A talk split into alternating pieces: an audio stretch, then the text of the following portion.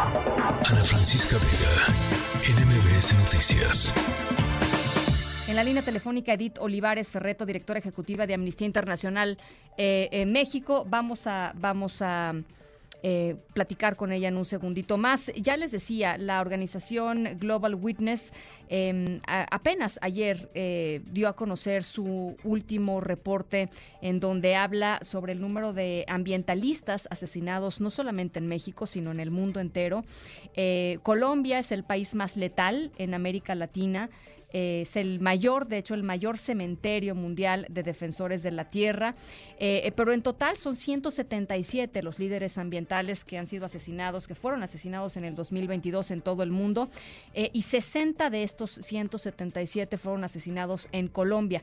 América Latina continúa siendo la región más mortífera para ecologistas y Honduras también está en esta pues en esta nueva eh, versión del informe de Global Witness está despuntando por la tasa más alta per cápita, pero México, ya les decía, México después de haber eh, pues estado en, en el número de homicidios de 54 en el 2021, afortunadamente baja a, a 31 en el 2022. Sin embargo, los ataques no mortales siguen siendo una constante eh, en el día a día de los defensores de la tierra y por supuesto pues dificultan enormemente su trabajo. El miedo es constante para las personas que defienden la tierra en las distintas comunidades y hoy Amnistía Internacional hace un llamado para, eh, pues para que desde los gobiernos eh, se les deje de hostigar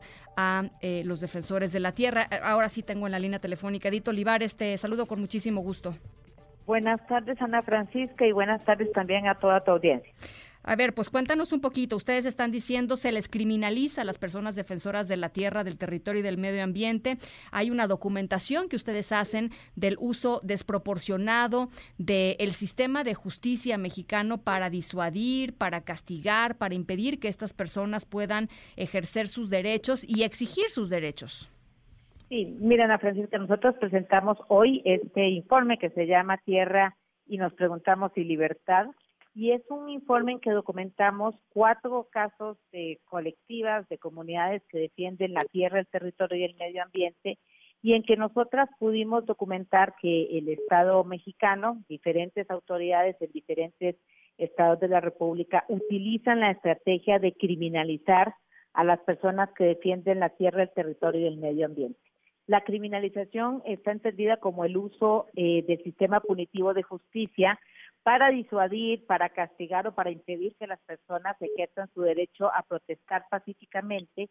Y en el caso mexicano pudimos eh, documentar en este informe que eh, diferentes autoridades en cuatro, al menos en cuatro entidades, tres entidades federativas, que son Chiapas, Yucatán y Puebla, eh, utilizan el sistema penal de manera indebida para criminalizar a los defensores. ¿Cómo lo hacen, Ana Francisca? Utilizando eh, tipos penales vagos o ambiguos, por ejemplo, motín u obstrucción de obra pública, mm. variaciones de delitos de algunos eh, de, delitos como ataques a las vías de comunicación, pero además también utilizando delitos que directamente criminalizan la protesta en este país, como es el delito de oposición a la obra pública.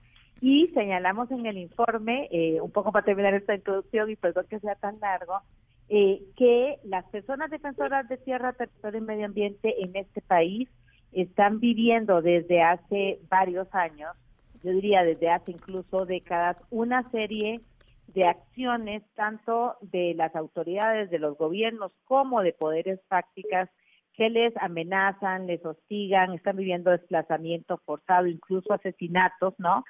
Pero eh, señalamos de manera muy contundente que la criminalización es una estrategia más utilizada directamente por actores del Estado que está orientada a disuadir y a generar terror entre las personas que defienden la tierra, el territorio y el medio ambiente.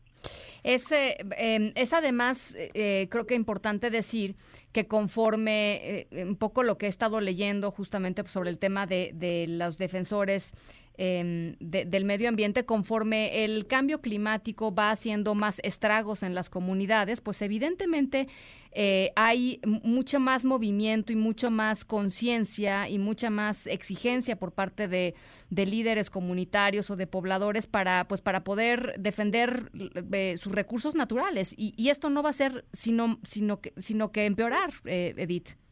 Sí, efectivamente, y además Ana Francisca, lo decíamos hoy en la, en la conferencia de prensa, eh, es gracias a personas que protestan que tenemos muchos derechos humanos, ¿no? Y gracias a personas, a estas personas que están defendiendo el agua en Puebla y en Chiapas, en la colonia Maya, a las personas que están eh, defendiendo el territorio en Citilpech, en Yucatán, a quienes están defendiendo la instalación eh, de, una, de un cuartel de la Guardia Nacional en Chilón, en Chiapas, gracias a esas personas es que se ha logrado o se logra ir preservando parte de los recursos naturales y la vida. Ellos mismos decían, nosotras somos defensores de la vida. Y lo que nosotros vinimos a denunciar el día de hoy, Ana Francisca, es que en este país defender la tierra puede poner en riesgo la libertad de las personas. Bueno, pues evidentemente esto eh, es importante. Eh, eh, ¿Alguna región que te parezca, Edith, que, que necesita digamos, una mayor amplitud en términos de sabemos, por ejemplo, que lo que sucede eh, en la sierra en la sierra Tarahumara, lo que ha pasado con la familia Valdenegro, ¿no? Que es una familia a la, que le han matado a cuántas generaciones, Edith? Son me parece son tres generaciones y, y, por lo menos cuatro o cinco miembros de la de la familia eh, han sido asesinados en las últimos este en los últimos años. Efectivamente, hay varias regiones del país. Eh, Ana Francisca, yo lo que nosotros hemos podido constatar es que básicamente cualquier región del país que sea rica en recursos naturales es a su vez peligrosa para las personas defensoras de tierra, territorio y medio ambiente. Justamente el día de ayer, nuestra organización hermana Global Witness eh, publicó su informe en el que se reitera que México es el tercer país más eh, peligroso en la región para las personas que defienden la tierra, el territorio y el medio ambiente. En el caso mexicano, además, hay que decir que estos riesgos eh, enfrentan a las personas de tierra, defensoras de tierra, territorio y medio ambiente con el Estado, con empresarios y también con agentes, digamos, de corporaciones criminales que también están luchando por el territorio. Y es por eso que nosotras, Ana Francisca, hicimos esta publicación, estamos llamando a las personas también de México y alrededor del mundo a que firmen la, la petición que se llama Protestar no es un crimen y vamos a ir la semana entrante, a partir de la semana entrante, a presentar este informe a las, a las comunidades en Chiapas, en Yucatán, eh, vamos a estar en Citilpech, por supuesto, también en San Cristóbal de las Casas y en Puebla, para exigir a estas autoridades que dejen eh, este ambiente de hostilidad hacia las personas que protestan. Bueno, pues me parece importantísimo lo que se, lo que se Em, lo que presentaron el día de hoy. Edith, te agradezco como siempre mucho y estamos, estamos en comunicación. Muchísimas gracias. Muchas gracias, Ana Francisca. Buenas tardes. Edith Olivares, eh, directora ejecutiva de Amnistía Internacional México. Ana Francisca Vega, NMBS Noticias.